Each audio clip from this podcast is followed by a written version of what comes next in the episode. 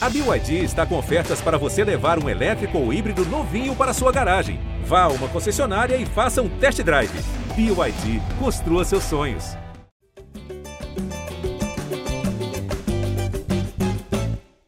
Está entrando no ar a edição 255 do GE Flamengo. O podcast chega fresquinho logo após a partida contra o Corinthians pela Copa Libertadores. Eu sou a Lara Gruppe e estou aqui com o Arthur Mullenberg e Caê Mota. Depois dessa partida em Itaquera, que o Flamengo venceu o Corinthians por 2 a 0, saindo aí na frente nessa disputa pela vaga na semifinal da Libertadores. E a galera no chat já tá animada, tá todo mundo aqui mandando mensagens, então você que está aí assistindo a nossa live, já faz o seguinte: se inscreva no canal do GE. Globo no YouTube e deixa aqui sua mensagem no chat. Eu quero saber como é que tá o flamenguista que está aqui assistindo essa live. Gostou do resultado? Era o que você esperava? Foi mais do que você esperava? O Ítalo tá aqui, ó, e o Cássio só chorando agora. Já estamos na final, esquece. O Lil Gabi mandou aí pra gente. Então manda aí a sua mensagem, como foi na Bomboneira, assim será no Maracanã. O Léo Mário mandou aí pra gente. Eu quero saber o seguinte: foi como vocês esperavam? Esperava mais? Esperava menos? Como é que vai ser o segundo jogo? Ué, cadê o Corinthians? O Semideus mandou aí. Corinthians não tem time para brigar com o Flamengo. Esquece, bola para frente. O Goku corintiano que tá aqui triste, né? Tá meio indignado mas calma, gol corintiano. Ainda tem outro jogo e 2 a 0 é um placar, né? É, não digo elástico, mas é um placar possível, mesmo sendo um, placar grande aí de frente que o Flamengo é, conquistou nesse primeiro jogo, né? Um gol de Arrascaeta, um gol do Gabigol, que né, encerrou o jejum aí. Eram seis partidas sem fazer gols e agora voltou a marcar. E Gabigol, que a última vez que marcou foi na Libertadores, na partida contra o Tolima. Então, fala aí. O problema do Gabigol é que estava faltando uma Libertadores, ele cresce na Libertadores, é diferente jogar a Copa Libertadores. Matheus mandando aqui, ó, bora Mengão. O Juan Pablo, estou satisfeito, Lara. Gostou do resultado, Juan Pablo? Porque o, o Arthur, antes da, da gente na nossa live pré-jogo, né? Ele apostou aqui no 3 a 0 3 a 0 não foi um 3 a 0 mas foi um 2 a 0 aí para comemorar, né? Os flamenguistas. Eu estou aqui no Rio de Janeiro e os flamenguistas estão gritando por toda parte, está todo mundo alegre. O Vitão aqui, ó, eliminado, dando aquela zoada. É... Teve alguém aqui falando que foi roubar. Aqui, ó, roubaram o Corinthians. O Roger deve estar reclamando daquele primeiro gol, né? O gol do Arrascaeta, que bateu ali na mão do João Gomes, mas tem a questão aí, né, da nova recomendação que é: o gol só é anulado se a bola bater na mão do jogador que fizer o gol. Então, ali, como o João Gomes, né, estava com o braço bem colado ao corpo, o juiz interpretou que não é, não prejudicou, né, a, o curso da bola, não mudou o curso da bola e aí manteve o gol da Rascaeta. Flamengo que teve uma vitória tranquila, não sei se vocês vão concordar comigo, porque administrou muito bem essa partida.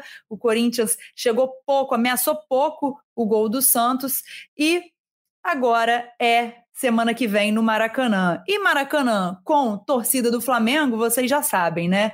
Fácil não vai ser para o Corinthians, mas vamos aguardar aí Caê Mota está chegando já já. Assim que ele estiver pronto, ele dá o ok para a gente começar o papo de, pra, sobre essa partida de hoje é, no Itaquera, né? E falar um pouquinho do que fez Dorival, se o Flamengo foi bem, o que precisa mudar, se está 100%. Também vamos dar né, uma projetada aí no jogo do final de semana contra o São Paulo no sábado, o Flamengo que está aí tentando recuperar posições no Campeonato Brasileiro depois de um início ruim, mas na Libertadores está invicto e tem uma outra coisa também. O Corinthians ainda não venceu nenhum jogo fora de casa nessa Libertadores. Então, vai ter que ir atrás desse resultado e conquistar a primeira partida como visitante na Libertadores desse ano. Vou chamar o Caê para conversar aqui comigo. Caê, Caê Mota, estávamos aqui. Cheguei, hein? Muito bem-vindo novamente. Dois palpites, hein? Cheguei é. avisando isso, profetizei a Rascaeta decisivo mais uma vez. Profetizei a vitória do Flamengo, só que eu falei que ia ser 2 a 1 e foi 2 a 0 Uma vitória, mais uma vitória, mais uma atuação convincente, consistente, competitivo desse Flamengo de Dorival Júnior. Então, a gente tem muita coisa boa e muita coisa interessante para falar aqui de um Flamengo que podemos dizer que encaminhou muito bem a sua vaga pela terceira vez em quatro anos para as semifinais da Libertadores, né? Pois é, e o 2 a 1 aí, Caê, você errou no gol do Corinthians, mas que ficou difícil para o Corinthians nesse jogo, né? O Flamengo jogou muito bem, o Corinthians quase não ameaçou o Santos, é, abriu o placar no primeiro tempo com a Rascaeta, né? Um golaço do Arrascaeta, e aí foi só administrar, no segundo tempo conseguiu ampliar esse placar. Eu vi o Flamengo ocupando muito bem o campo do Corinthians durante toda a partida, do meio do primeiro tempo para frente, conseguiu é, ocupar muito bem ali o campo. E agora, para o segundo jogo, vai administrar aí essa vantagem. Mas me fala, Caí, o que, que você achou do jogo? O que, que você achou do Dorival Júnior, da estratégia dele? Conta pra gente. Então, Lara, achei que o Flamengo fez um, um jogo, como falei no, na minha primeira passagem aqui, muito consistente, uma vitória, uma atuação muito competitiva de um time que soube ser competitivo quando necessário. Acho que no início da partida, principalmente, onde o Corinthians avançou muito a marcação e dificultou o Flamengo a saída de bola. A gente sabe ali, a gente falou aqui algumas vezes nas últimas edições do quanto que o, o Thiago Maia e o, e o João Gomes eles trazem para o Flamengo, sim, muita capacidade de marcação, de ocupação de espaço, mas nessa saída de bola, quando você pega um time que marca forte lá em cima, tem alguma dificuldade, a solução que o Dorival encontrou era transformar numa saída 3, mas com Léo Pereira por dentro, Davi Luiz aberto na direita e Felipe Luiz aqui na esquerda, como se fosse um terceiro zagueiro nessa saída de bola. O Corinthians dificultou muito nesse início, criou até algumas chances justamente por isso. Teve ali uma, uma saída de bola complicada do Léo Pereira, em que ele e o Thiago Maia não se ajustaram muito bem e a bola acaba sobrando lá, é, se não me engano, pro, pro Adson, que chuta muito forte ali e o Santos faz a defesa. Mas com o passar do tempo, achei que o Flamengo foi é, ganhando espaço no campo ofensivo, se debruçando no campo de ataque e pressionando um Corinthians. Achei o primeiro tempo mais equilibrado e que acabou que o personagem que tem feito a diferença nos últimos três anos a favor do Flamengo, quando a situação está difícil, apareceu que foi o Rascaeta é, um golaço ali naquela jogada em que a bola sim pega no braço do João Gomes, mas a regra já desde o início de 2021 mudou e diz que quando a bola bate no braço e é um outro atleta que faz o gol, o lance é validado, independentemente da, da, da questão de ter tocado sim no braço ou não. Então ali a gente sabe que o gol foi, foi legal. Até o, próprio Cássio fala em entrevista após a partida de que ele não sabe muito bem a regra.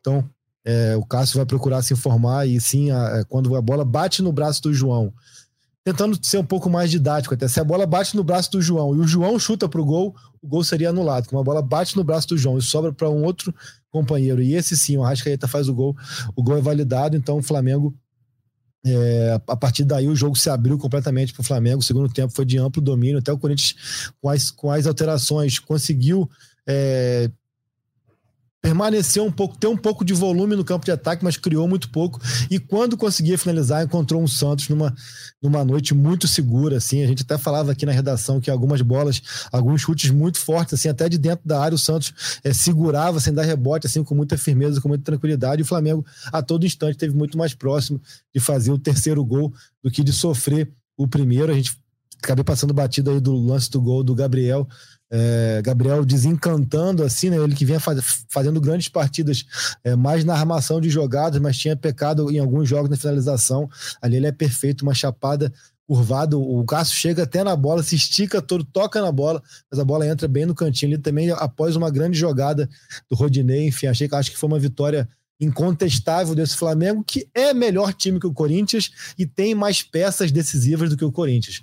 Já falávamos também aqui no nosso podcast de Flamengo, é, desde de como se abriu a chave do lado ali do Flamengo com a eliminação do Boca Juniors pelo próprio Corinthians e do River Plate pelo Vélez Sarsfield é, que o Flamengo tinha uma chave cada vez mais aberta para chegar a essa final de Libertadores e reafirmo aqui que vejo o Flamengo com uma grande responsabilidade, favoritismo e grandes possibilidades de estar em Guayaquil no dia 29 de outubro, porque é, time, é muito mais time do que o Corinthians, que vai agora buscar uma recuperação no Maracanã aí não é simples, o Corinthians ainda não venceu fora de casa na Libertadores e é muito mais time que Vélez e que Tacheres. Então acho que o Flamengo é, abriu uma perspectiva inimaginável há dois meses atrás, né? A gente, pode, a gente vai falar muito aqui daqui a pouco ainda sobre é, o peso dessa mudança de treinador, como que tudo mudou nesse Flamengo e uma vitória incontestável, convincente de um time que soube é, jogar de maneira bonita quando teve espaço para isso, mas acima de tudo soube ser competitivo o tempo inteiro em Itaquera. Acho que isso tem que ser muito valorizado desse Flamengo que, que fez uma partida, ao meu ver, irretocável. Muito bom, Caê. E aí, só voltando na questão lá do João Gomes, eu acho que é importante a didática, que tem uma galera aí no chat já dando aquela cornetada na arbitragem, mas eu acho que depois de algum tempo a gente pode deixar a arbitragem de lado, porque nesse jogo, de fato, passou despercebido e dá o foco para o futebol jogado, né, Caê? Finalmente, a gente que vinha tanto falando aqui sobre essas questões de polêmica de arbitragem, nesse jogo eu achei que é, passou despercebido, apesar de, de, das, dos comentários com relação a esse gol, você já explicou o que aconteceu e eu acho que não é motivo para levantar polêmica, né? A gente pode focar no jogo entre Flamengo e Corinthians, porque temos muitos personagens interessantes dessa partida, tivemos personagens interessantes. Falamos aqui antes na live pré-jogo é, cada um deu aí um personagem. Eu acho que personagens tivemos vários e tivemos alguns protagonistas também. Então vamos dar o foco, né? Deixar o foco para o campo bola, não é isso? Terminando esse, esse tema aqui, que eu acho importante até por isso, assim, só que assim, a gente precisa também, é, assim como a arbitragem precisa ajudar, a gente precisa ajudar quando a arbitragem vai bem. O tal do me ajuda a te ajudar, né? Não adianta a gente é, questionar quando realmente existem os erros e buscar erros que não existiram quando o árbitro acerta, né? É uma questão de regra, a gente vai ter uma série de gols no último um ano e meio dessa maneira, e é bem simples a regra, assim. A gente passou por um processo é, onde qualquer toque de mão no campo ofensivo, nas ações ofensivas, as jogadas eram paralisadas, até o PVC estava aqui na redação se preparando para troca de passe, ele deu realmente uma aula para gente.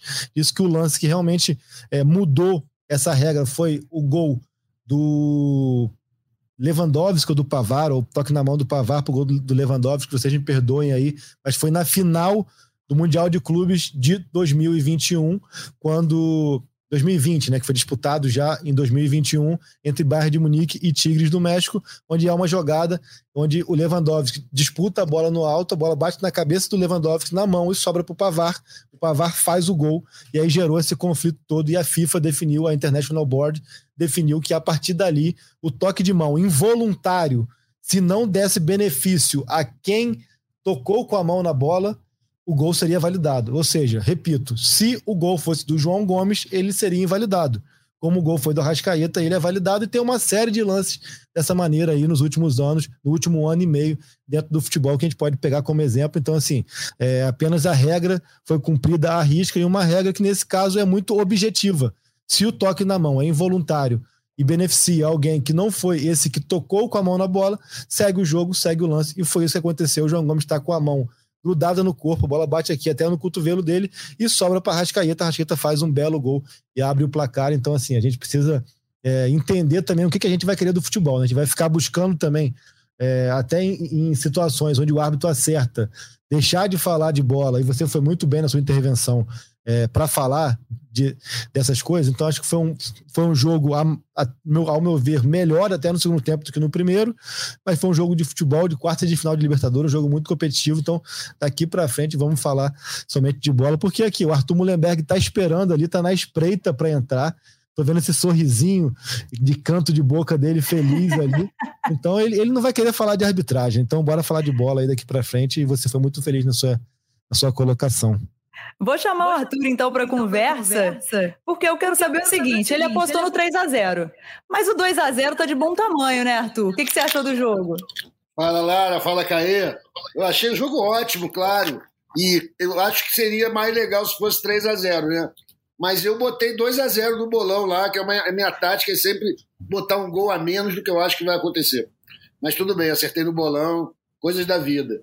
Eu como o Caio falou, eu não tenho interesse nenhum em falar na arbitragem, mas como é bom árbitro o Lostou, hein? Impressionante. Ele foi o, o árbitro também daquele 5 a, 5 a 0 no Grêmio, na semifinal da Libertadores de 2019, apontando com muita segurança todas as faltas, ele não entra em papo de jogador, acho ele ótimo. Bom, bom, bom juiz, bom juiz, tá aprovado. Mas o jogo hoje foi um amasso, né? Pô, fica todo mundo tratando bem o Corinthians, porque, claro, é uma camisa muito poderosa, uma torcida gigante, é uma força política gigantesca no país, todo mundo respeita. Mas a verdade é que pô, a gente já imaginava que isso ia acontecer, né? Time do Corinthians, ainda mais quando mais tarde o William foi vetado, eu vi ali muito facilitado o negócio, né? E o Flamengo soube aproveitar. Não totalmente, poderia ter resolvido a vaga hoje. Mas é muito bom para o espetáculo, para o negócio de futebol, né? ter mais um jogo, ainda mantém uma esperança do Corinthians, porque não está resolvido. 2 a 0 não é impossível o Corinthians meter 3. Isso acontece, já aconteceu antes. Né? Tem que apostar nesse imponderável mesmo. Mas para o espetáculo é muito bom. Vamos ter um, um último jogo de quarta de final com a dose razoável de emoção o Maracanã lotado. Muito legal. Acho que é será uma despedida bastante digna para o Corinthians. Então está tudo certo. Eu estou muito confiante que a gente já está na semifinal, né?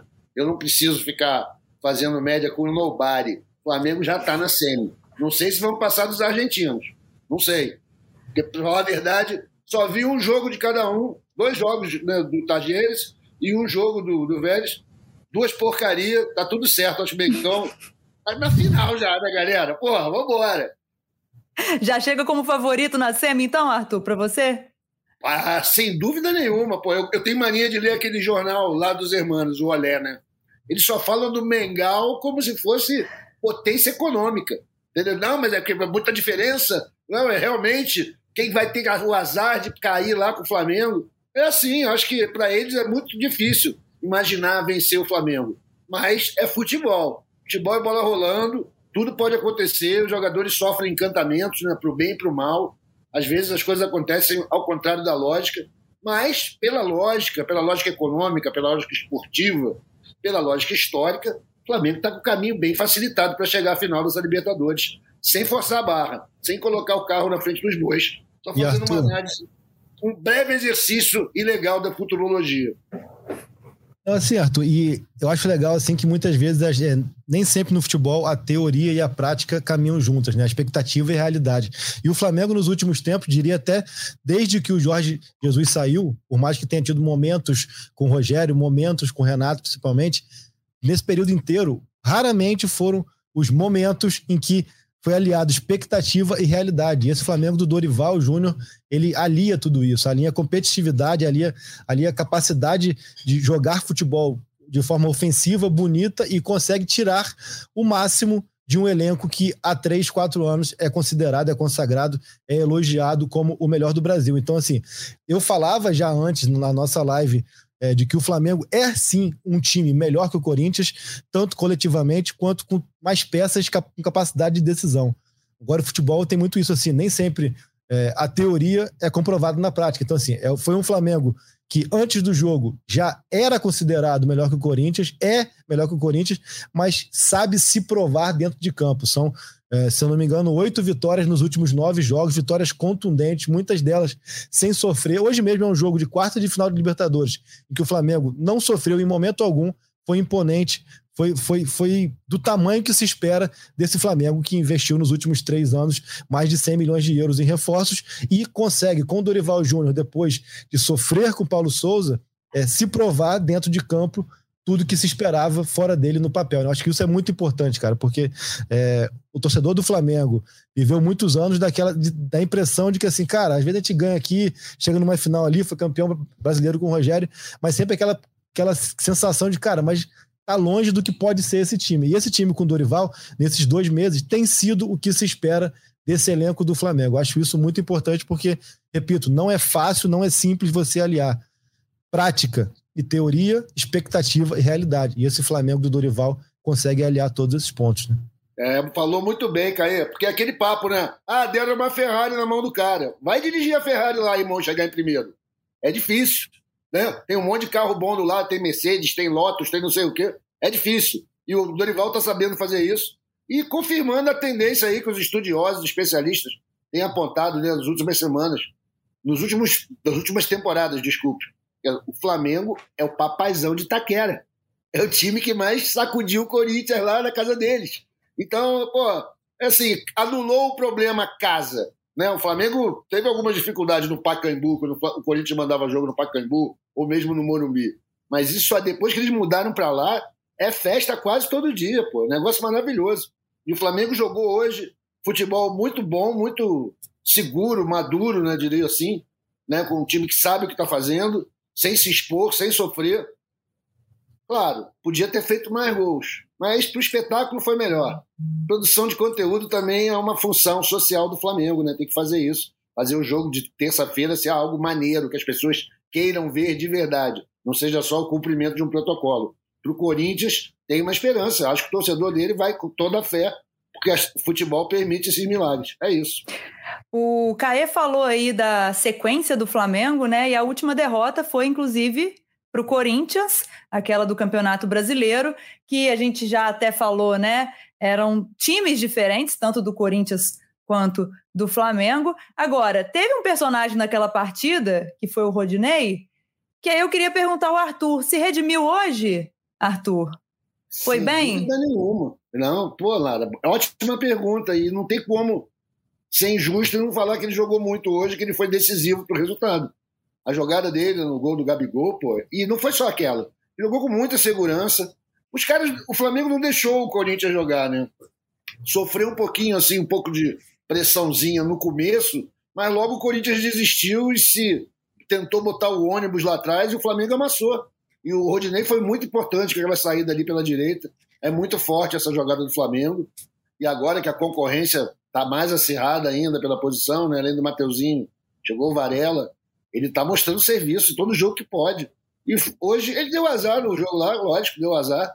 Fez um gol contra, mas hoje não, jogou muito bem. Tá de parabéns o Rodinei. Aliás, todo o time, né? Todo mundo, poxa, parabéns aí, rapaziada. Vocês são demais.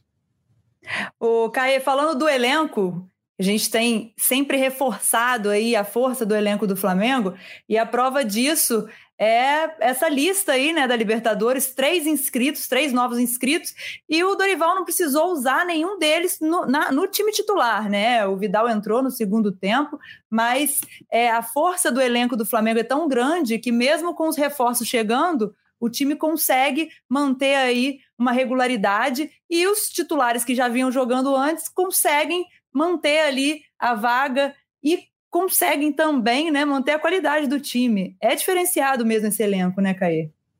Sem dúvida, sem dúvidas, eu acho que você tocou num ponto que é muito importante, assim, né? É, tem muita gente que, quando passa por comparações de Jorge Jesus e Abel em 2019, usa como argumento que o time que Jorge Jesus transformou naquela máquina de títulos e de vitórias não era o mesmo time que Abel Braga tinha em mãos, porque usa argumentos que Gerson chegou, de que Felipe Luiz chegou, de que Rafinha chegou, de que Mari chegou e realmente reforçou o time titular. Paulo Souza não vai poder usar esse argumento, porque o time que Dorival Júnior montou e tem colocado em campo nessa sequência positiva que mudou a perspectiva e a esperança do Flamengo em 2022 é um time montado apenas com as peças que o próprio Paulo Souza tinha em mãos. Tanto que Vidal entra no decorrer da partida, Cebolinha entra no decorrer da partida, mas aquele time do Santos até o Pedro, todo mundo estava à disposição de Paulo Souza. E eu acho que isso dá ainda mais méritos para o Dorival, né? Ele conseguiu mudar a cara do Flamengo, conseguiu dar uma identidade ao time, transformar o time em um time muito mais competitivo, conseguiu fazer o time jogar bonito, conseguiu não precisar fazer mistério de, e mudar a escalação jogo a jogo. A gente tem acesso e informa e vaza a escalação praticamente toda a partida, porque ele faz treinos coletivos com a escalação que ele vai mandar a campo e com as mesmas peças à disposição.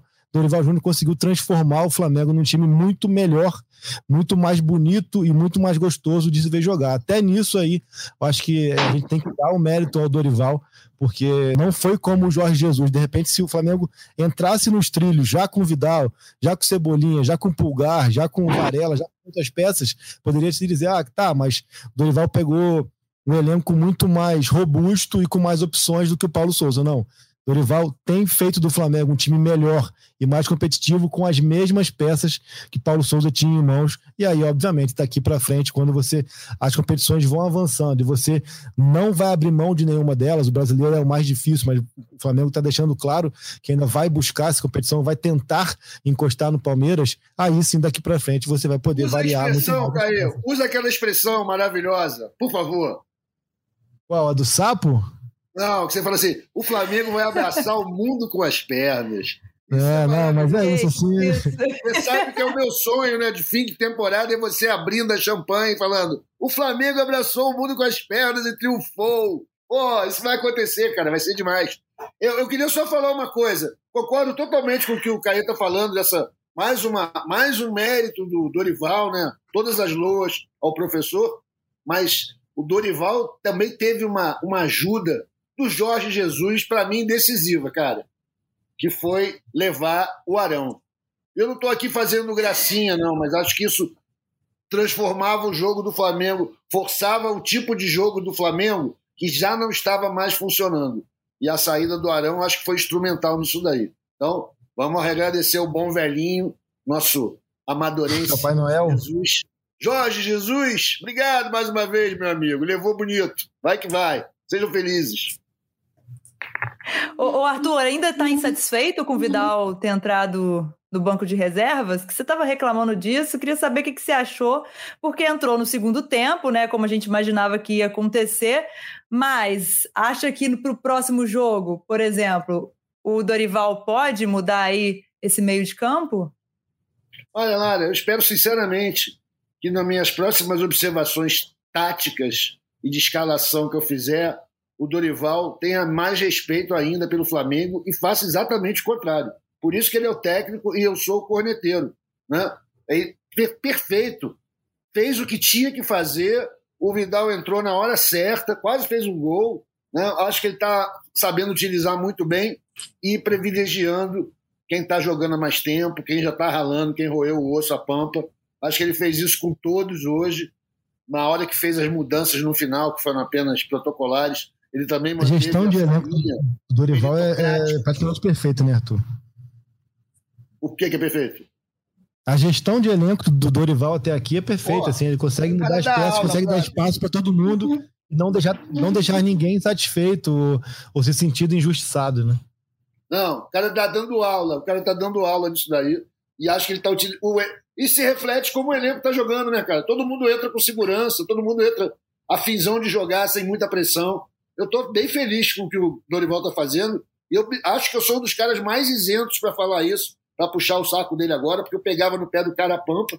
Né? Nas outras passagens dele pelo Flamengo, eu também fui crítico, porque eu não gostava muito do trabalho. Mas ele, dessa vez, cara, tá irretocável o trabalho do cara. Tá de parabéns. Arthur tá, Arthur tá usando a psicologia reversa. Ele Arthur tá dorivalizado, tá dorivalizado. é, eu não tô dorivalizado, não vou entrar nessa. Porque quando a gente entra nessas, cara, a gente quebra a cara.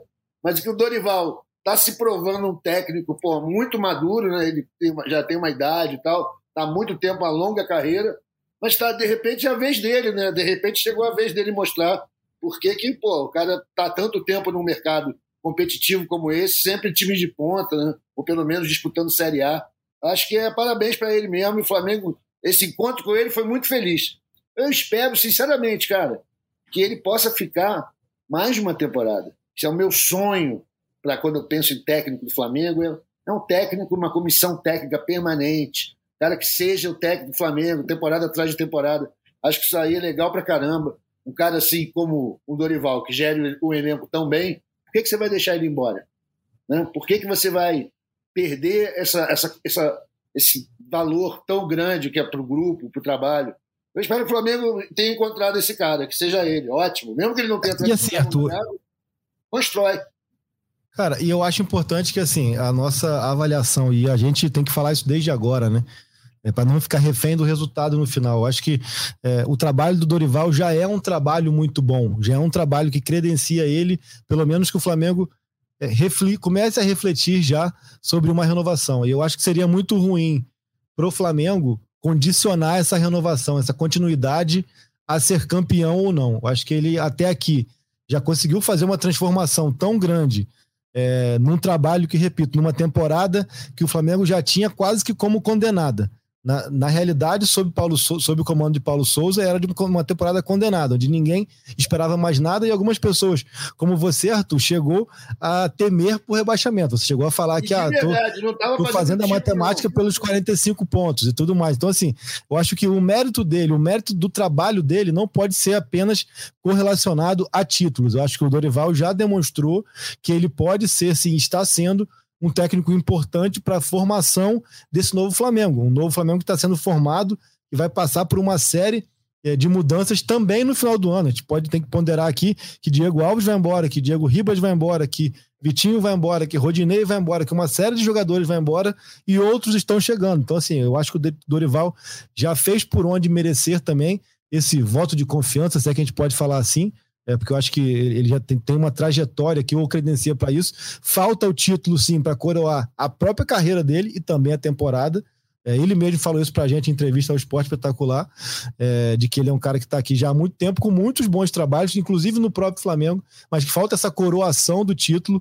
Mas eu acho que a sequência do trabalho dele, ou não, não pode ficar refém de ser campeão ou não, porque senão acho que isso seria muito ruim até mesmo para ele é, uma pressão a mais nessa sequência de trabalho. Acho Dorival, acho que a nossa avaliação aqui tem que ser cada vez mais constante. Também vou repetir uma coisa que eu falo aqui há muito tempo: a lição Renato Gaúcho. A gente muitas vezes se deixou levar pelo resultado num trabalho que não era tão consistente quanto do Renato, que depois entrou em queda livre na reta final ali, nos momentos decisivos, com a derrota para o Atlético Paranaense no Maracanã e para o Palmeiras na final.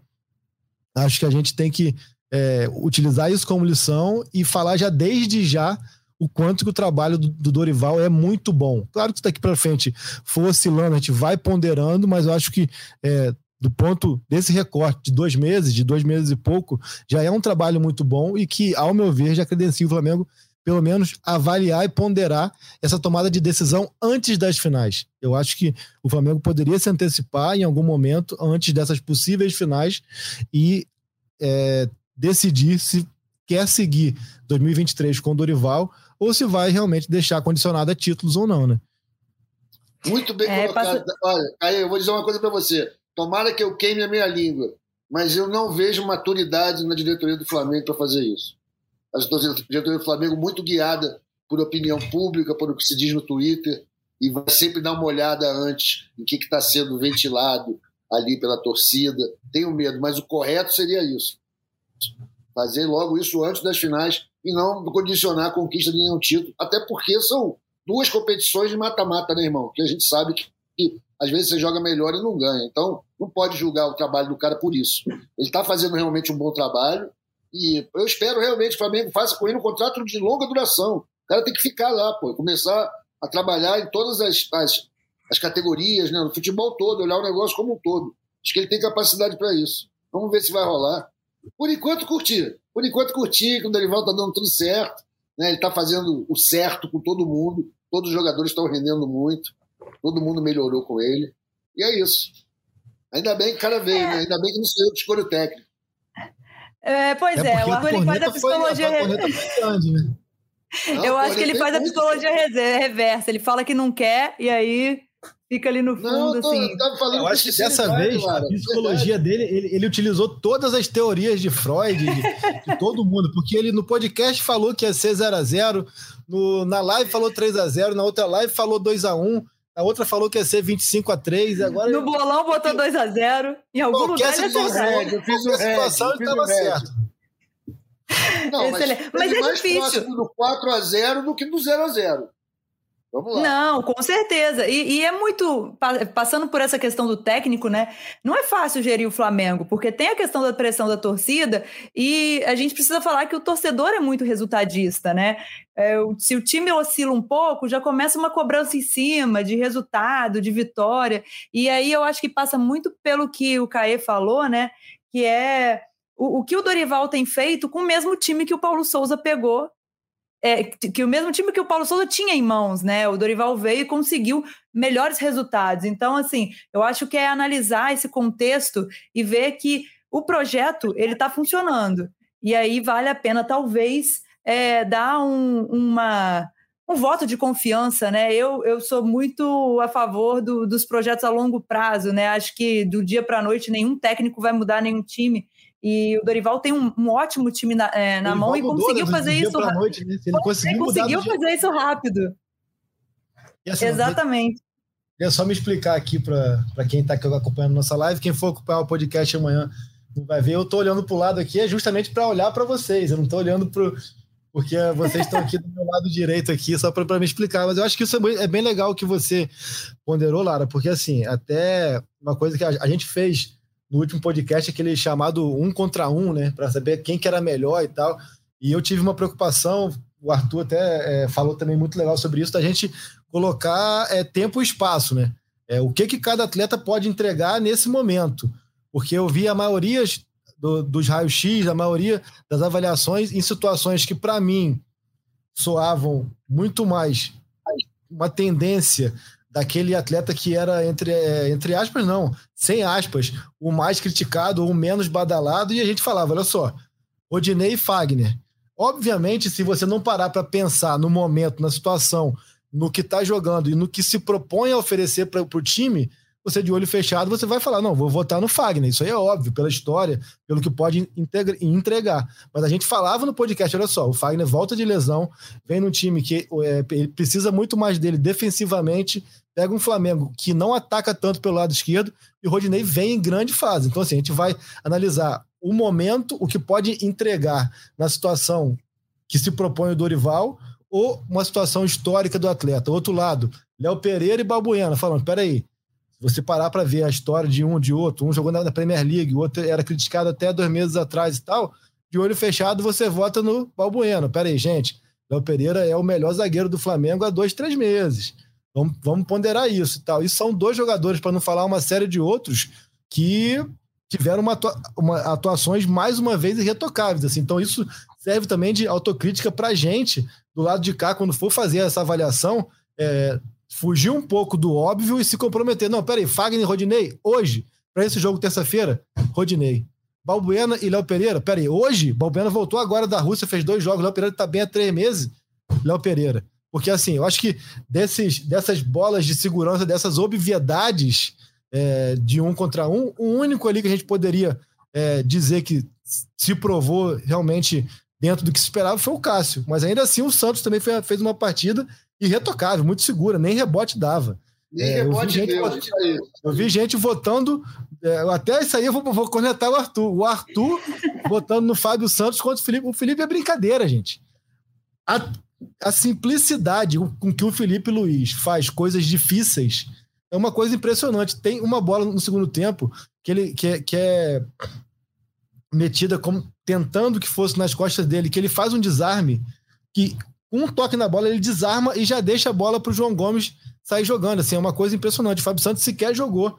Então, assim, a gente precisa ponderar um pouco verdade, isso de verdade. tempo e espaço e entender que no momento, é, o momento, o futebol, o clichê, futebol é momento, o momento dessas peças do Flamengo, por mais que não seja uma comparação da carreira, porque assim, não é assim quem é melhor, quem foi melhor, é quem está melhor, porque é um raio-x para a partida.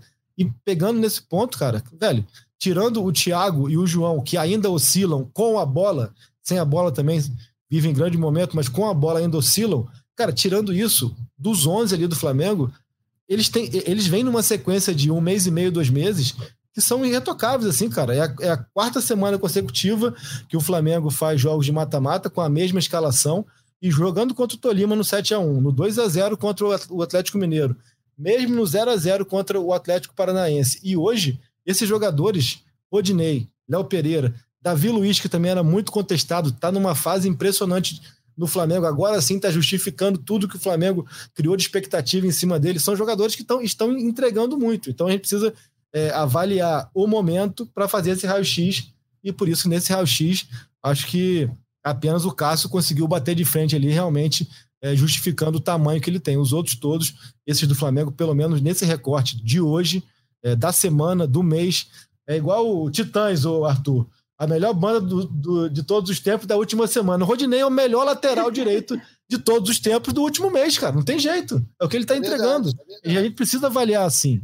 Pode ser que daqui a pouco ele. Artilheiro. Entendeu? É isso. Concordam? É, eu concordo, sim. Todo bom momento. Eu, eu, concordo, e aí eu quero destacar também, porque o Caê falou aí da sequência né, de jogos mata-mata do Flamengo. É, o time hoje me chamou muita atenção. O Dorival foi mexendo no time no meio do segundo tempo, que foi quando o Vidal entrou aos 27 minutos, né? Entrou no lugar do João Gomes.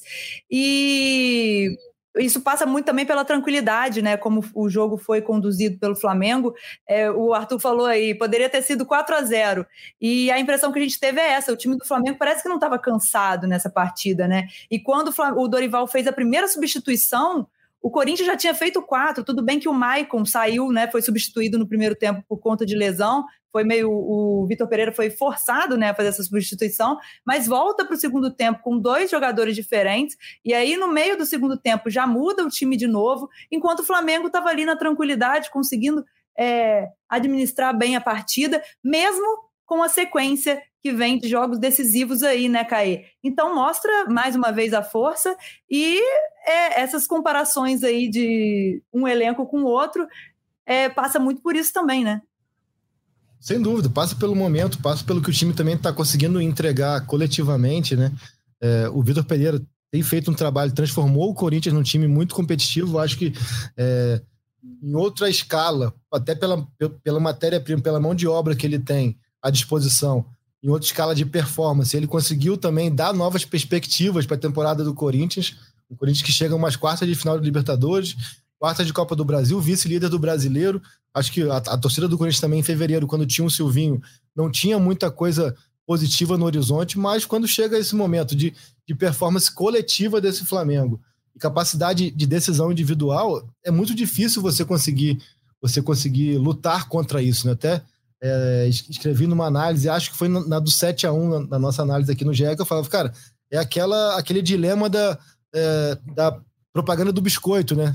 Quem é, quem é de mais antigamente vai lembrar, a Lara é mais nova, mas o Arthur vai lembrar que é assim, ó, é gostoso porque é fresquinho, é fresquinho porque é gostoso, né? Então, assim, o Flamengo, ele tá jogando muito bem coletivamente, porque todo mundo tá bem individualmente, todo mundo está bem individualmente porque o time está muito arrumado coletivamente? É uma resposta que é difícil, porque as coisas estão acontecendo de maneira tão natural, os jogadores estão crescendo tanto, estão tendo consistência nas boas atuações, não é apenas um jogo muito bom. O próprio Rodinei, que a gente falou aqui, ele vem numa sequência muito boa, e até mesmo no jogo da Neoquímica Arena, em que ele faz o gol contra, ele fez uma partida muito boa, e até defensivamente, que é onde ele, ele tem mais, mais carências. assim Então, assim, é uma sequência muito boa.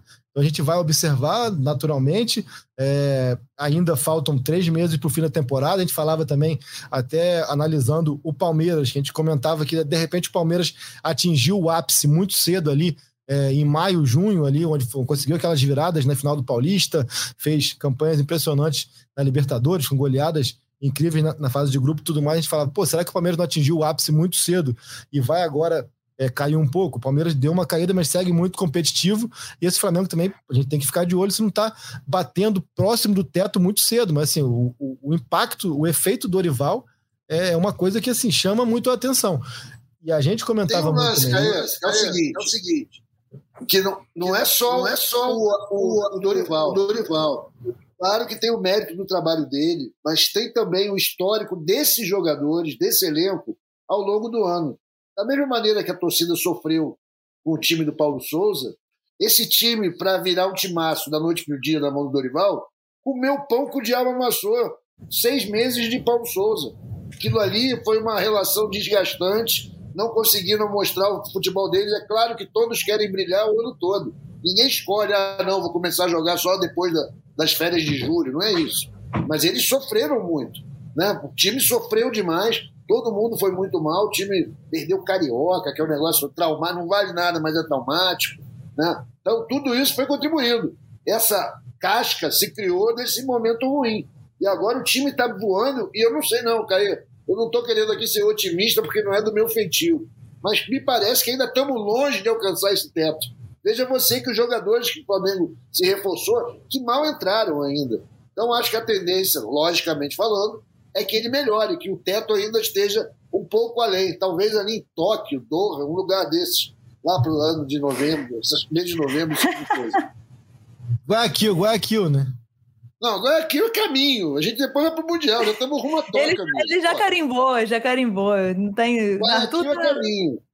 Completamente positivo. Agora eu quero é, falar de Gabigol. Acho que a gente tem que falar dele, né? Porque acabou aí um jejum de seis jogos sem marcar, e coincidência ou não, a última partida que o Gabigol marcou foi contra o Tolima. Arthur, o homem cresce na Libertadores? É diferente? Eu acho que sim, Lara. Não só pela toda essa coisa da, glamour da, da competição, mas também porque ele é um devorador de recordes. Né? Ele está atrás de todos os recordes possíveis. E o que está mais próximo dele agora é o recorde de maior artilheiro brasileiro em Libertadores, que ele está ali. Agora é apenas um gol do Luizão. Acho que isso é uma motivação extra para ele. Se bem que ele quer fazer gol contra todo mundo. A gente vê que a vontade dele não diminui em nada. Mas ele tem conseguido ser mais efetivo nos jogos da Libertadores. Pô, deixa ele. Ele continue assim. Eu acho que ele jogou muito hoje. Mais uma vez, atribuo um pouco também a essa fome dele, mas a presença do Tite. Acho que ele continua querendo mostrar serviço. Tanto ele quanto Pedro. Eu acho que eles jogaram muito pro Tite ver. O Pedro fez umas umas matadas de bola ali, umas, uns pivôs espetaculares, jogadas não conclusivas, mas que faziam com que a coisa fosse para frente. Eu fiquei impressionado com o Pedro hoje, achei incrível, mas a gente estava falando do Gabigol, né? Gabigol tá tudo certo, ele tá rumo aos recordes dele, é artilheiro, tem o carisma, a torcida bota no colo e ele tá entregando. Quando ele não tá fazendo gol, ele tá botando os caras na frente do gol, tá botando na cara do gol, ele é um cara solidário, não é fominho. Vamos nessa. Parabéns, Gabigol. Não, cara, eu acho que assim, é... tem que haver a cobrança, mas tem que ter um mínimo de bom senso também, assim, cara. Não, não eram partidas em que o Gabriel estava jogando mal. Uma coisa é você falar, poxa, o Gabriel tá perdendo mais gol do que de costume. Isso aí é uma referência que ele mesmo nos entregou, da capacidade dele, do índice dele de aproveitamento é, dentro, dentro, do Flamengo, mesmo que ele tem quase 130 gols é, em três anos e meio. Então, assim, é, é que ele seja refém do próprio sucesso, mas é, é, é, é um nível de assertividade é, nas finalizações que ele mesmo entregou e você tem que pontuar quando ele desperdiça algumas chances. O que não quer dizer que você vai condicionar, assim como eu falei agora há pouco. A gente não pode condicionar o sucesso ou não do Dorival somente a títulos, a gente não pode condicionar e não precisa condicionar o sucesso ou não do Gabriel aos gols. Ele vinha fazendo atuações muito boas, mesmo sem fazer os gols. Ele tinha sido importante em várias partidas, armando, abrindo espaços, é, colaborando para que o Pedro também se sentisse mais confortável nessa dupla que tem dado muito certo desde é, a chegada do Dorival. E hoje ele conseguiu ser efetivo em todos os sentidos. Ele continua sendo efetivo nessa abertura de espaço, saindo, buscando a bola, tabelando, dialogando muito com o Rodinei, por exemplo, e ele conseguiu ser efetivo na finalização e não teve nem tantas chances quanto em outros jogos. Ele foi muito é, eficiente e é aquilo, cara. Ele é, é, tem a estrela mesmo voltada é, para ele, assim. A gente comentava também aqui em office, assim, cara, não adianta falar muito do, do, Gabriel, essa galera que fica querendo criticar acima do tom. Não é não poder criticar, é você ponderar. Perdeu os gols, mas jogou bem são coisas que, que podem andar em paralelo. Agora, não é, é não esculhambar, não condicionar o, o, se ele está em boa ou uma fase apenas a fazer gol, até porque ele tem estrela, cara. Ele tem estrela no momento de, de decisão não vou dizer que era óbvio, né? Porque assim, ninguém, a gente não é profeta, mas era esperado que no momento mais decisivo, que no jogo do tamanho do jogo de hoje, ia sobrar para ele ele ia fazer como fez, e um gol de, de extrema capacidade de finalização, de frieza, de tirar do goleiro mesmo. Ele domina já, já puxando para a perna boa dele e dá uma chapada ali com o arco, enfim, um golaço. Um Gabriel que é isso, cara. É um Gabriel que tem se provado ao longo de três anos e meio do Flamengo que não é muito inteligente é, duvidar da capacidade dele. O que não quer dizer que a gente não possa ponderar quando ele está em boa ou má fase. Mas duvidar do que ele é capaz não é muito inteligente, porque ele sempre dá a resposta e deu hoje, mais uma vez, é, em Itaquera, uma partida muito boa dele. Mesmo que não tivesse feito gol, já teria sido uma partida muito boa dele. Ele tentou dar de novo aquele passezinho dele, vocês repararam? Aquele, hein, Arthur? Aquele passezinho dele de três dedos ali, que a bola vai igual mesa de sinuca, ele consegue dar o passe pro Ribeiro, mas aí como a bola cai na perna direita do Ribeiro, o Ribeiro tem que dominar e virar assim, o caso consegue se recuperar. É, mas é isso, achei mais uma, mais uma atuação muito, muito, muito boa do Gabriel e agora coroada com gol. Ribeiro e é foi muito outro natural. muita bola hoje também, né? Deu uma, uma velocidade ali ao meio campo, deu uma descortinada, assim, virando as bolas Achei que ele estava muito bem. Um cara que também parecia que estava sem saco na época do Paulo Souza. Né? A gente via ele desanimado, sem render. O cara tá renascido. Jogou muito. Jogou muito o Ribeiro hoje. Eu gostei demais. Aqui, ó, peguei aqui. São Gabriel pelo Flamengo, 191 jogos, 125 gols, 37 assistências. Não, assim, cara, não é que não dá para contestar no sentido de criticar. Quando ele for mal, a gente tem, tem que criticar. Quando ele for bem, a gente, a gente tem que elogiar. Agora, contestar a capacidade, o poder de decisão dele com esses números, são 150, 100, 162 participações diretas em gol em 191 jogos. É uma coisa impressionante, cara. Não tem como a gente, a gente ignorar isso, né? A gente, que eu digo assim, de modo geral, as pessoas ignorarem isso e querer é, questionar a capacidade de um, um, jogador que entrega isso há três anos e meio. Não é, tipo, não é que. O o Gabriel ah, tá merece corneta, Caê, e já faz desde que ele chegou, é a questão disciplinar. Ele muitas vezes deixou o Flamengo desfalcado por tomar cartão de bobeira. Ele é muito reclamão, ele é assintoso muitas vezes. Então ele tem que ficar esperto nisso daí, é algo que acho que todo mundo tem que pegar no pé. Ele tem muito potencial e é um, é para deixar todo mundo revoltado quando ele fica fora de um jogo por esses cartões de fal de boca, né? Não dá para acontecer isso. Ele precisa desenvolver essa, esse lado mais zen para parar de tomar tanto cartão de bobeira. Gabriel Pinheiro está acompanhando aqui a nossa gravação do podcast e a nossa live. Mandou um goleador do nível do Gabriel. Não esquece como faz gol da noite para o dia. Era uma questão de tempo. Normal oscilar, né? Isso aí é uma coisa que é normal no futebol, até para um jogador do nível do Gabigol. Ô, ô, Arthur, você falou, começou a falar do Pedro aí, parou. Você vive falando que eu sou pedrista, né? Quer falar é, alguma mas... coisa do Pedro? Se quiser, fica Nossa, eu quero, eu quero falar bastante do Pedro, porque eu acho que o Pedro jogou uma partida incrível hoje, fazendo aquelas funções na qual ele talvez seja o jogador mais bem preparado do futebol brasileiro, com pivô, paredinha, esperar o outro cara chegar. Ele, ele é demais nisso daí ele joga com muita consciência coletiva. Eu acho que isso faz uma tremenda diferença para o centroavante. E ele, tecnicamente, pô, o cara, sei lá, se fosse tenista, a gente ia dizer, ele tem todos os golpes. Né? Ele sabe fazer tudo. Tudo que chega para ele, cabeça, no pé, na esquerda, na direita, sabe driblar, sabe segurar a bola, faz pivô, sabe passar a bola também, tem muita visão, não é fominha, apesar de ser artilheiro. Eu gostei demais dele. Pode continuar a ser pedrista, bonitona. Você está com toda a razão. Ele merece mesmo lugar. Seleção do mundo. Não só apenas da brasileira. Seleção do mundo. O Arthur não gostava que a gente entrava no assunto, quando a gente entrava no assunto de seleção brasileira, agora já até mais, tá até mais tranquilo. Eu já sei aceitando, que vai atrapalhar a nossa temporada. Não tem problema. Só um minuto, agora eu vou pegar o carregador aqui, só um minuto. Vai lá, vai lá. Eu vou, vou fazer o seguinte, então. Vou perguntar para o Caê agora. A gente já até passou sobre esse assunto. Depois, quando o Arthur voltar, agora que eu vi que a foto do Arthur ali do fundo é o Arrascaeta. É o então vou, vou, já vou. É ele, né? Parece que é ele, no corpo do jogador, a cabeça é. dele. ele levantou, a gente conseguiu ver. Deixa engano alguém.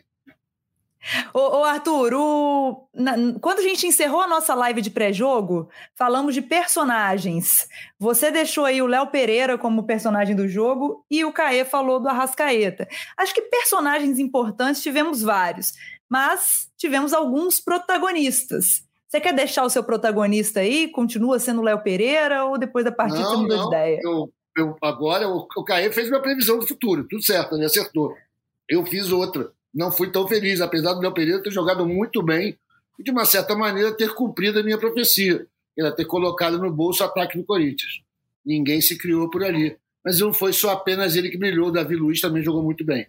Mas não tem dúvida de que o, que o Arrascaeta foi o grande personagem do jogo, o protagonista, que mudou a história do jogo, né, a capacidade dele naquele gol de visão. Ele já tinha feito algumas jogadas muito interessantes, ele estava muito afim de dar uns dribles naquele paraguaio que ficou puto lá.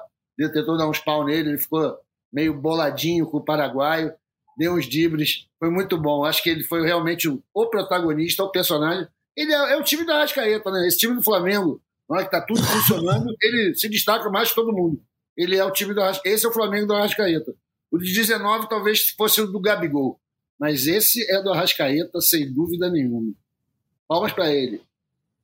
A Rasca que chegou hoje a 50 gols pelo Flamengo, né? Já tem mais de 50 assistências aí, sem dúvida é a grande cabeça pensante dessa geração, né, cara? Acho assim, é uma geração que vai ficar marcada é, por Gabriel, por Bruno Henrique, por uma série de jogadores, Everton Ribeiro, Felipe Luiz e tudo mais, mas eu acho que é, a, a, a regularidade do Arrascaeta ao longo desses três anos e meio, a capacidade dele de resolver jogos difíceis e a capacidade dele de fazer o time jogar é uma coisa impressionante, assim, cara. Acho que é, é de tantos acertos dessa, dessa, dessa gestão, de tantos investimentos dessa gestão, para mim, foi um investimento mais certeiro, porque você, naquela ocasião, enfraquece um. A gente até parava para pensar que o Cruzeiro lá atrás ainda era um grande adversário em, em, possibilidades para aquela temporada, né? Você enfraquece um adversário, você enriquece teu elenco e você consegue ter um retorno técnico tão grande, tão constante assim, cara. A gente pode lembrar vários jogos aqui, Arrascaeta, aquela própria temporada de 2020, 21 ali, aquele o título ali, o jogo contra o Inter que ele que ele decide que ele dá um passo pro Gabriel e ele faz um gol, enfim, ah, uma série de fatores, a gente pode lembrar aqui do River Plate, que ele desarma e dá assistência, enfim. É, eu sei que a história vai consagrar talvez até mais o Gabriel e o Bruno Henrique, assim, mas para mim o grande, o grande é, é, divisor de águas desse Flamengo aí, que deixou de ser o Flamengo que se falava do cheirinho para ser um super Flamengo multicampeão, entre muitos fatores de investimento de Jorge Jesus, é, de capacidade de, de, de, de, estrutura e tudo mais, eu acho que é, se fosse para botar uma figura assim, quem vai ser para mim o símbolo é, com o passar do tempo é o Rascaeta, assim, porque ele, o que ele consegue encontrar de soluções para que esse time siga sendo é, é, jogando bonito, siga sendo ofensivo, siga sendo é, com capacidade de decisão em jogos importantes. Terceira vez que eu falo isso nesse comentário, assim, é impressionante, assim, é, é, é um jogador que me impressiona muito ainda, né? Eu acho que eu, eu, acho que isso define bem assim. Eu acho que o Gabriel, é, a gente sabe o que esperar dele. Eu acho que o Bruno Henrique a gente sabe o que esperar dele, tá machucado, né? Mas o Arrasqueta ainda consegue surpreender e impressionar mesmo depois de tanto tempo. Isso é uma coisa que para mim salta muito aos olhos e chama atenção. É, me melhor investimento é comprar alcatra, amigo. 63 quilos de alcatra purinha, tá isso aí, limpinha, como diziam. O Arrascaeta foi um dos melhores negócios que o Flamengo fez nos últimos anos. Isso é inegável, né? Em aquisição, realmente. Olha que a gente comprou Gabigol, comprou Pedro, comprou os caras bons. Mas o Arrascaeta mudou o jogo mesmo chamado Game Changer. Mudou a parada. Aí entra outro patamar mesmo. Ó, tem uma mensagem aqui do Felipe Amaral. Mandou pra gente, Lari pessoal, hoje foi meu aniversário de 33 anos e em 1989, quando nasci, teve um Flamengo 2 a 0 Corinthians pela ida das quartas de final da Copa do Brasil. Parabéns então ao Felipe. Eu acabei de ler essa mesma mensagem no Twitter aqui. Ele mandou para mim e para ir na live aqui, copiou e colou. Parabéns, parabéns, Felipe. Isso aí. Nasceu bem, parabéns. Nasceu bem. Nasceu bem. Lembra desse jogo, Arthur? Vagamente. Não vou mentir aqui, não. Tem nem que dar uma olhadinha para lembrar. Mas é que assim, ganhar do Corinthians não é algo inédito, né? Muito tempo o Flamengo ganha desses caras. Então, são tantas vitórias. Eu não me lembraria de cabeça de que jogo foi isso. Provavelmente eu fui, porque era um desocupado do cacete em 1989. Eu ia todos os jogos.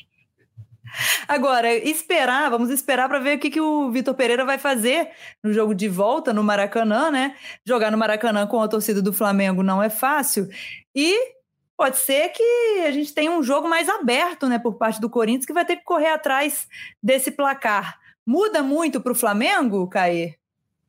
É um grande dilema para o Corinthians, né, cara? Assim, porque o Corinthians é um time com características até por ainda ser um time em formação, no sentido de é, novos jogadores chegando, muitos contratados que não conseguiram ter sequência ainda, o próprio Michael, William, é, Renato Augusto também não conseguiu ter a sequência esperada, enfim, é um time que, por característica, acaba que é um time que é, se moldou para se defender bem e depois atacar, é, tanto que os números do Vitor Pereira na arena, na Neoquímica Arena, eram impressionantes nesse sentido, né? Apenas cinco gols sofridos, estava invicto em 20 jogos, então é um time que é moldado para saber se defender bem e depois sair para o ataque. É um time que é por isso se tornou competitivo e agora vai ter que sair no Maracanã para buscar um resultado, para buscar dois gols para levar para os pênaltis e vai dar tudo que o Flamengo deseja, tudo que o Flamengo busca e espera nesse cenário, que é o espaço. É o espaço para contra-atacar, é o espaço para você é, buscar jogadas, é o espaço, de repente, até para você utilizar um Everton Cebolinha, um Marinho, as peças que estão ali também para aproveitar espaços.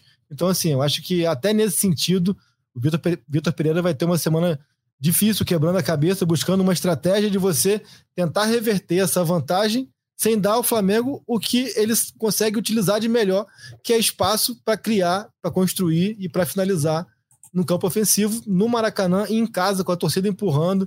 Enfim, acho que, cara, é, o Flamengo, de outros momentos, permitiu em várias é, eliminatórias de Libertadores e de outras competições as chamadas flamengadas, né? O Arthur conhece muito bem.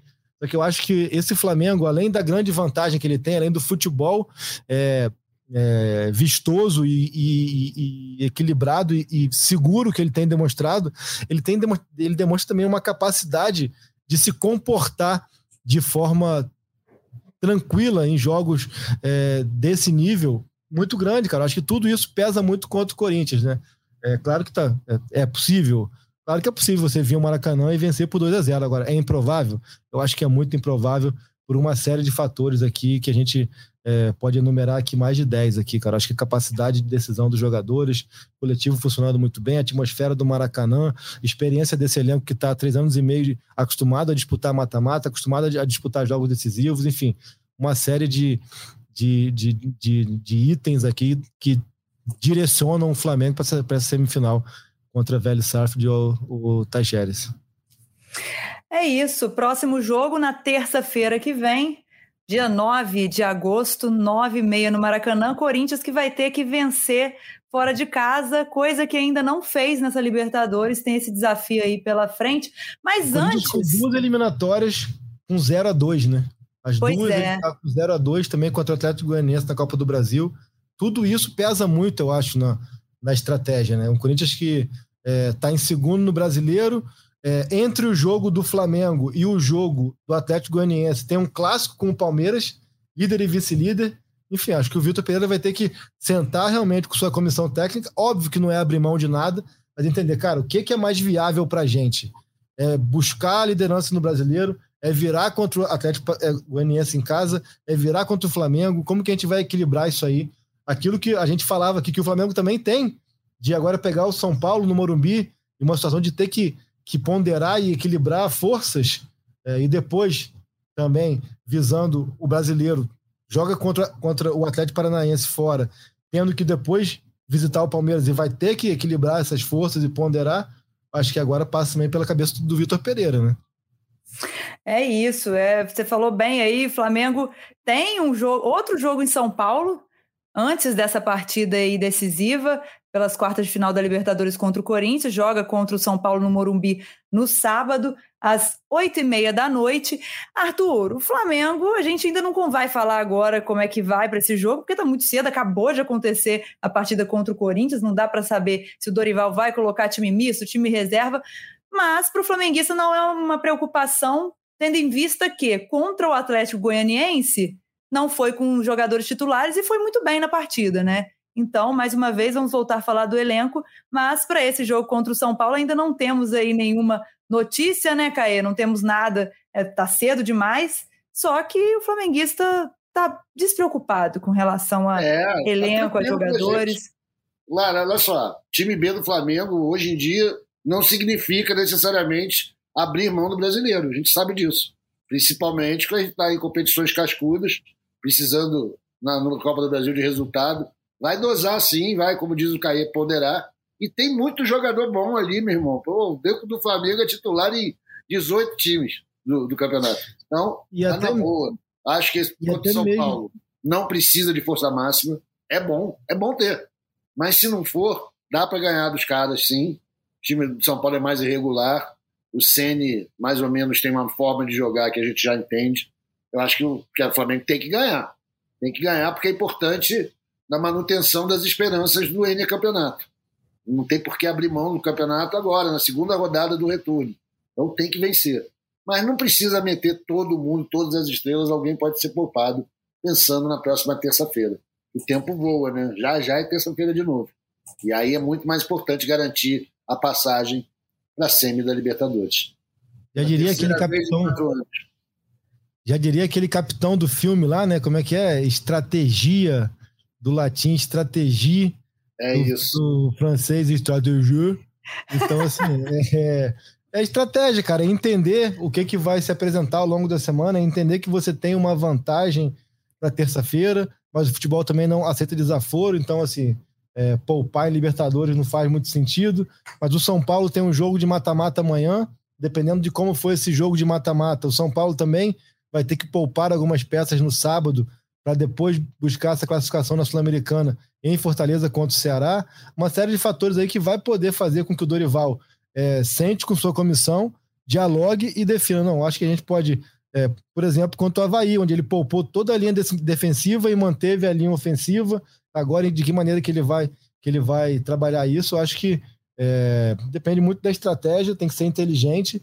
A gente falava aqui no podcast algumas vezes que o Flamengo tem dois jogos agora, contra São Paulo fora de casa e Atlético Paranaense pelo Brasileirão em casa, em que é fundamental fazer os seis pontos, porque o jogo seguinte é o Palmeiras. Aí sim você vai diminuir para seis ou até um pouco menos, dependendo do que o Palmeiras fizer nessas duas rodadas, e projetar realmente um Brasileirão de buscar esses seis pontos de diferença ou não.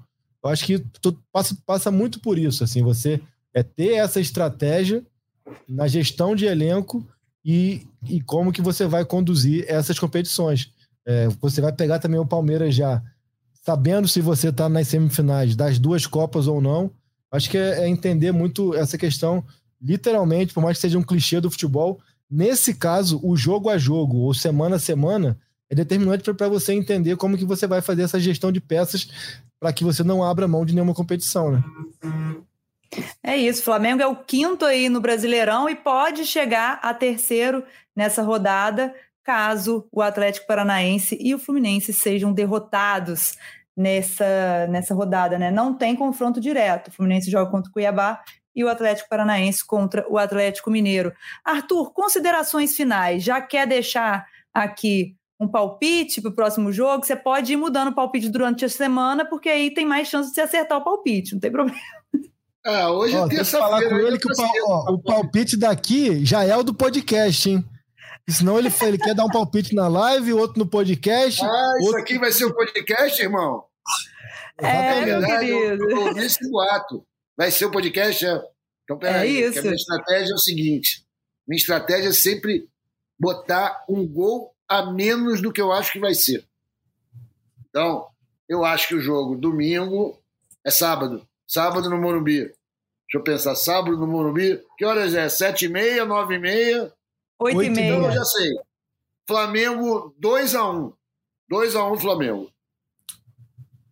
Tá aí, então. Pode gravar aí, pode gravar, mandar para Jorge Natan, que é o, que é o chefe do bolão. Tá valendo, eu vou manter esse meu prognóstico. Aqui é firmeza, a palavra não dá, faz curva, não. Vamos nessa, 2x1. Um, então o Caê também tem que deixar pro, pro bolão aí, né? Já que tem bolão. Eu ia botar 2x1, um, né? Mas eu não vou botar, senão ele vai dizer que eu tô copiando dele, né? Não, não digo não, não amigo. Vou... Você não, tem, você não tem compromisso com o erro, Caê. Se você vê uma boa ideia, você pode segui-la, não tem problema. Não, deixa eu pensar aqui. Eu vou botar. Eu ia botar 1x0, mas 1x0 é muito pouco, né? Bota 1x0 então aí, melhor, mais seguro. Tá certo. 1x0 então. Jorge Natan irá anotar tudo. Eu não estou no bolão, então vou me livrar dessa, vou encerrar a live por aqui. Vou falar com o pessoal que está assistindo até agora que daqui a pouquinho o podcast sai. Hoje a gente está rápido, acabou o jogo, já tem podcast para a galera aí da madrugada, já ir ouvindo, isso, já ir ficando bom. por dentro. Pois é, Arthur. Também vamos encerrar a live por aqui, mas amanhã estaremos de volta com a Central do GE a partir de uma hora da tarde. E agradecer ao Caê Mota, Arthur também, muito obrigada pela companhia aqui nessa quase madrugada, já é madrugada, né? De terça para quarta. E a gente se fala aí durante essa semana para saber mais o que, é que o Dorival vai fazer nesse jogo contra o São Paulo de sábado. Valeu, Lara. Boa noite. Obrigado mais uma vez pelo convite. É um prazer sempre estar aqui batendo papo com você, com o Caizito. E olha, quarta-feira, para torcida do Flamengo, é um dia só de gargalhada, de secar, de ver os outros se quebrando todo. Vai ser maravilhosa a rodada de manhã. É só alegria, só diversão. Boa quarta para todos. Valeu. Para fechar aqui, Lara, eu quero pô, só para dar moral para rapaziada que mandou mensagem no Twitter aqui. O Arthur falou: concorda que a mudança de função fez o Ribeiro evoluir? Concordo, ele se, se encontrou ali nessa função quase que como um volante, fechando mais espaço pelo meio, não tendo que correr tanto na linha lateral e tem tem sido ainda mais importante do que já era. Assim, acho que o Ribeiro é, se reencontrou, se reinventou e tem sido é, fundamental também nesse Flamengo. É, o Adriano Marques falou: 10 é o novo, 14 é o novo 10. Essa frase que a torcida do Flamengo fala há tanto tempo, né? Da Rascaeta. O Zé Mengo fez aqui uma análise que eu concordo com ele. Tivemos problemas no início, com grande dificuldade para sair jogando. A partir dos 25 minutos, conseguimos colocar a bola no chão e o gol do Rascaeta vem na sequência. No segundo tempo, tivemos, tivemos um amplo domínio coroado com golaço do Gabriel. Excelente partida do Mengão. Já está aqui a análise, pode é, assinado embaixo. É, o André Aguiar fala grande partida, mas poderíamos ter matado a classificação. Também acho, foram ali, no mínimo, três gols claríssimos perdidos por Vidal, Cebolinha e Vitor Hugo, mas é, não acho que isso vai condicionar tanto o jogo de volta. Acho que o Flamengo está com a classificação muito bem encaminhada. O Bruno Almeida também fala que ainda bem que esse Uruguai joga no Flamengo e bota um GIF aqui do Arrascaeta. Vou mostrar para. Aqui, ó. A galera que tá vendo a live. A comemoração. Então é isso. É... Mais uma grande vitória do Flamengo. Foi um prazer essa resenha aqui. Artuzito, tamo junto. Até segunda-feira. Domingo estarei lá no Morumbi. Então vamos que vamos. Grande abraço. Tamo junto. Valeu, bom demais estar com vocês, hein? Então, galera aí, ó, e se quem ainda não se inscreveu no canal do GE. Globo no YouTube, faça isso agora, porque tem live da Central do GE de segunda a sexta. Segue o Caê também no, no Twitter lá para mandar mensagem para ele né, durante as gravações de podcast, que ele tá sempre aí comunicando com a galera, a torcida do Flamengo. Chega ao fim a edição 255 do GE Flamengo. Nosso podcast está em todos os agregadores de áudio e na página do GE, ge.globo.ge Flamengo. Obrigada pela audiência e voltamos após a próxima partida do Flamengo contra o São Paulo no Campeonato Brasileiro. Petkovic para falta, cobrança!